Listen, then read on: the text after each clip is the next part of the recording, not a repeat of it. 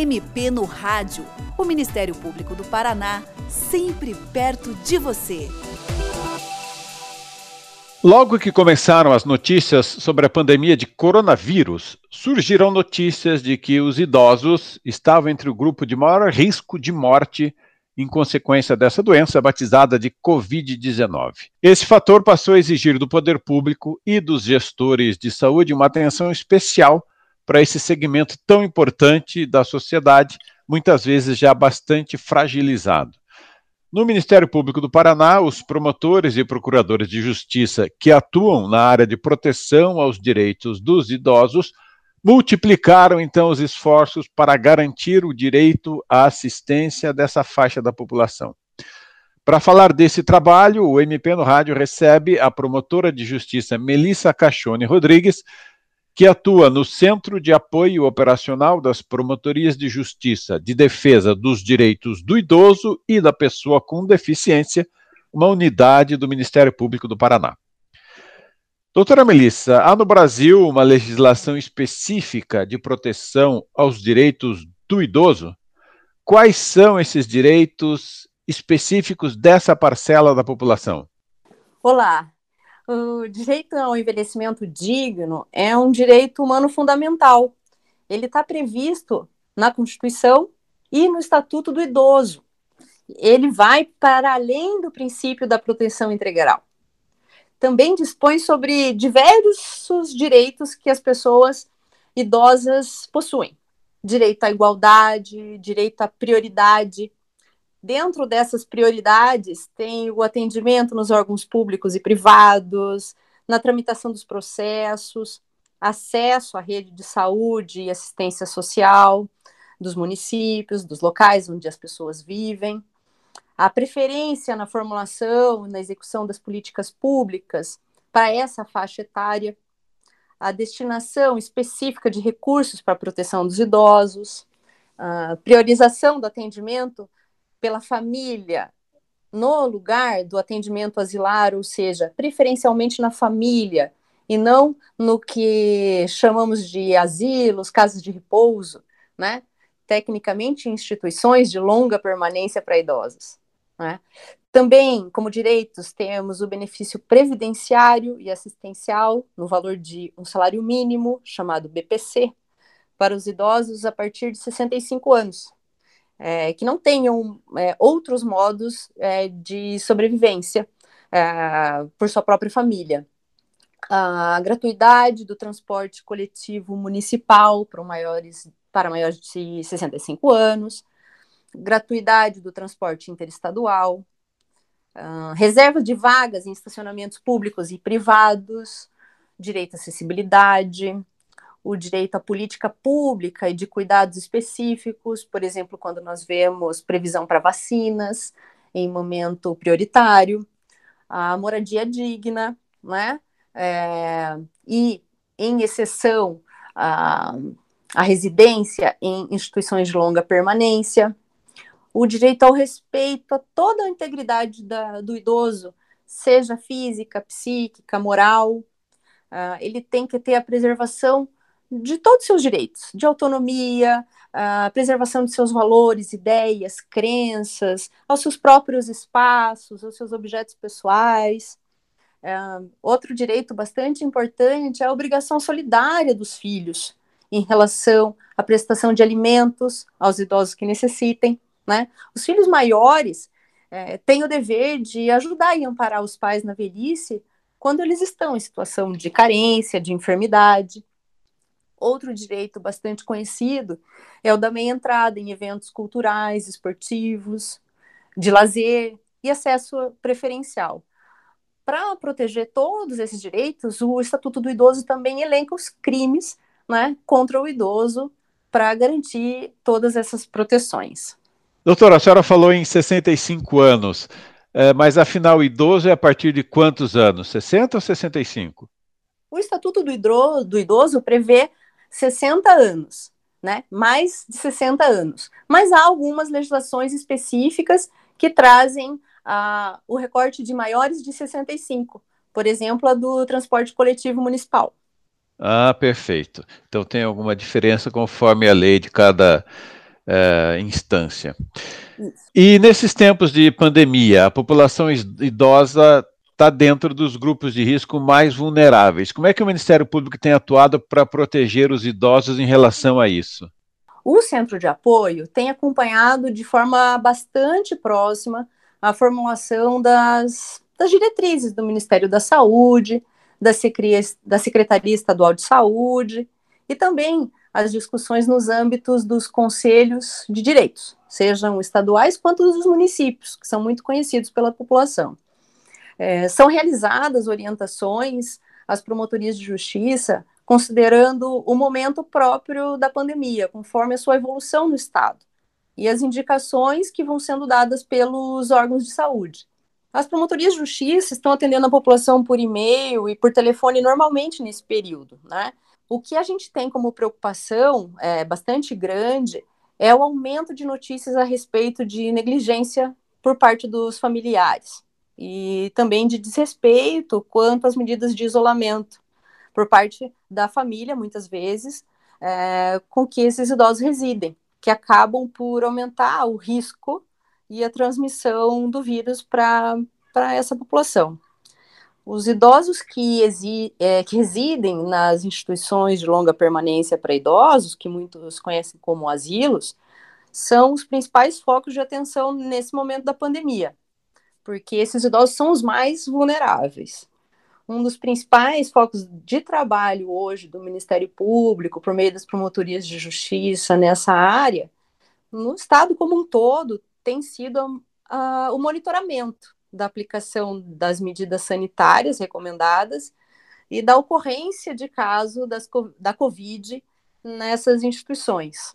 Uma das estratégias das promotorias de justiça tem sido a realização de vistorias virtuais nas instituições, para o acompanhamento do, do enfrentamento da pandemia nesses locais. No estágio em que nós estamos, a atenção está voltada uh, para a fiscalização do atendimento de uma diretriz da Secretaria Estadual de Saúde, que determina que os idosos e os residentes, os idosos residentes e os funcionários sejam testados é, semanalmente.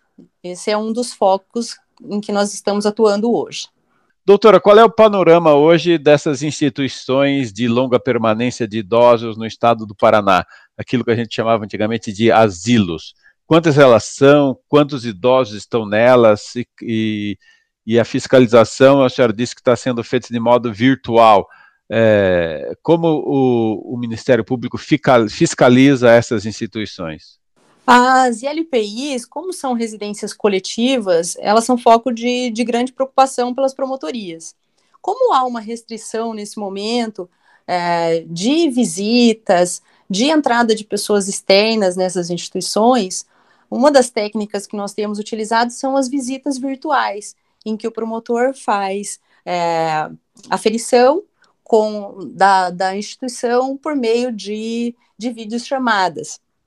Na, no estado do Paraná, nós temos, é, segundo o que nós colhemos no projeto MP Inclusivo e LPIs fiscalizadas, e LPIs é a sigla de instituições de longa permanência para idosos, existem 384 instituições no estado do Paraná. Isso é, com uma, uma estimativa de cerca de 10 mil idosos. Então, elas é, são orientadas nessas vistorias sobre utilização, há uma verificação sobre a utilização de EPIs, como está a capacitação dos funcionários para prevenção é, da doença, quais são as condições de isolamento de casos suspeitos ou confirmados. Então, há uma, uma, uma importância de foco na atenção também dos municípios para que articulem né, a gestão da saúde e da assistência social para que evitar que esse vírus se alastre por essas instituições. Certo. E existem dados sobre a incidência de coronavírus nesses idosos nas instituições? Sim. É, esse levantamento é, né, é feito pela Secretaria é, Estadual de Saúde quanto a casos, né? É, enfim, óbitos, pelo que nós fazemos aqui no Centro de Apoio, Conselho das Promotorias de Justiça, o monitoramento é, dos casos de Covid no Paraná é feito diariamente. Nós acompanhamos cada caso que, que nos chega via promotoria e entra para o, no, nosso banco de informações. Hoje nós temos é, 37 ILPIs, 37 instituições, então, que já apresentaram casos de idosos ou de funcionários infectados ou de óbitos. No Paraná como um todo, já apareceram, que chegaram notícias para nós de Curitiba, Colombo, São José dos Pinhais, Campo Magro, Londrina, Clevelândia e Rolândia. Né? Até o momento, nós temos notícia de 27 óbitos. Né?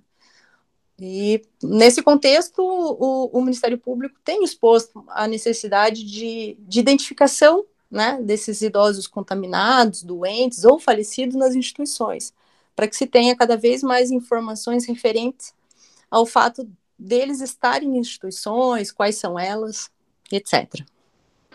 Certo, a doutora falou da questão da, da negligência com os idosos. Nessa época de pandemia, aí no dia a dia das promotorias de justiça, quais são os direitos mais violados nestes tempos de pandemia? É um contexto novo, né? Então, o que a gente tem verificado são conflitos entre os direitos dos idosos e o interesse público, muitas vezes, né? Há o direito de ir e vir dos, dos idosos. Então, nós temos problemas com restrição de gratuidade no transporte, muitas vezes impedimento do, dos idosos de entrarem em determinados estabelecimentos é, comerciais, enquanto alguns deles não têm quem façam as compras por eles. Então, ao invés de um horário diferenciado, privilegiado, a, a proibição, e eles não têm quem faça por eles isso, muitas vezes, os idosos que moram sós, nós temos que ver que há uma presunção né, da capacidade civil do idoso, para ele se manifestar a sua vontade. Ah, outro problema que a gente tem percebido muito hoje é uma infantilização indevida do idoso, né, que pode chegar a ser considerado até uma, uma violência psicológica. Outra situação grave é quanto ao direito à convivência familiar e comunitária, que nesse momento, obviamente, fica mais restrito devido à necessidade de isolamento social, né? Mas isso também não pode significar abandono desses idosos. Houve uma incidência, a gente verifica hoje uma incidência maior de violência contra o idoso no ambiente familiar, né, o Ministério da Família, Direitos Humanos, Mulher, mostra que houve aumento de denúncias, né, no Disque 100, no âmbito estadual também, teve um pouco de modificação no que chega de notícias ah, sobre violação de direitos de idosos. Nós percebemos que aumentou a negligência, o abandono, né, também a violação desse espaço de isolamento do idoso, não desrespeito a esse espaço que ele tem de isolamento, né? Então, é, são essas as preocupações atuais diante do quadro novo. Certo, e para encerrar, doutor, o que, que a senhora diria para os idosos que estão nos ouvindo e que eventualmente tenham necessidade de buscar a garantia de seus direitos? A quem eles devem recorrer e como? Aos idosos que estão nos ouvindo, é, é necessário que, que se tenha em mente que muitas medidas, restrições, não visam violar direitos, né? mas sim proteger num, num período de pandemia. Então, é, é necessário se fazer, para uma garantia de saúde, um cuidado redobrado com essa faixa etária. Mas não pode ter, haver abusos, não pode ter haver, haver excessos. Então, nós temos que ficar muito atentos a esse equilíbrio. Né? Em qualquer momento que o, que o idoso sinta que seu direito foi violado, que houve algum excesso, que ele sofreu algum abuso, é importante ele levar ao conhecimento das autoridades isso. E como que ele pode fazer? Né? O Ministério Público atende pelas promotorias de justiça por telefone e por e-mail nesse momento. Né? Também tem, que pode ser encontrado no site, o telefone de todas as comarcas, das promotorias de todas as comarcas. O Disque Idoso do Paraná também está disponível, é um serviço gratuito por telefone 0800 41 0001 e ele ali você pode, o idoso pode fazer as denúncias que forem necessárias. Ele também pode acessar, no âmbito municipal, o CRAS, o CREAS. Uh, há também para as urgências, no, no caso de emergência, uh, o Ligue 190 e é, o tão conhecido Disque 100, que é para violação de qualquer tipo de direito e pode ser do idoso e, e, e pode ser feito não só é, pelo idoso, mas por qualquer pessoa que saiba de uma violação de direitos em qualquer dia, sábado, domingo, feriado, e a ligação é gratuita. Então, o Ministério Público e todas as, as demais autoridades é, estão em pleno funcionamento nesse momento e é importante é, serem passadas as notícias para que possa ser tudo apurado e os direitos garantidos. Doutora Melissa, muito obrigado pela sua participação no programa de hoje. E você, ouvinte, também pode participar do MP no Rádio. Envie seus comentários e sugestões pelo e-mail mpnoradio.mppr.mp.br ou pelo telefone 41 3250 4469. Até o próximo programa. Você ouviu MP no Rádio, uma produção da Assessoria de Comunicação do Ministério Público do Paraná com o apoio da FEMPAR.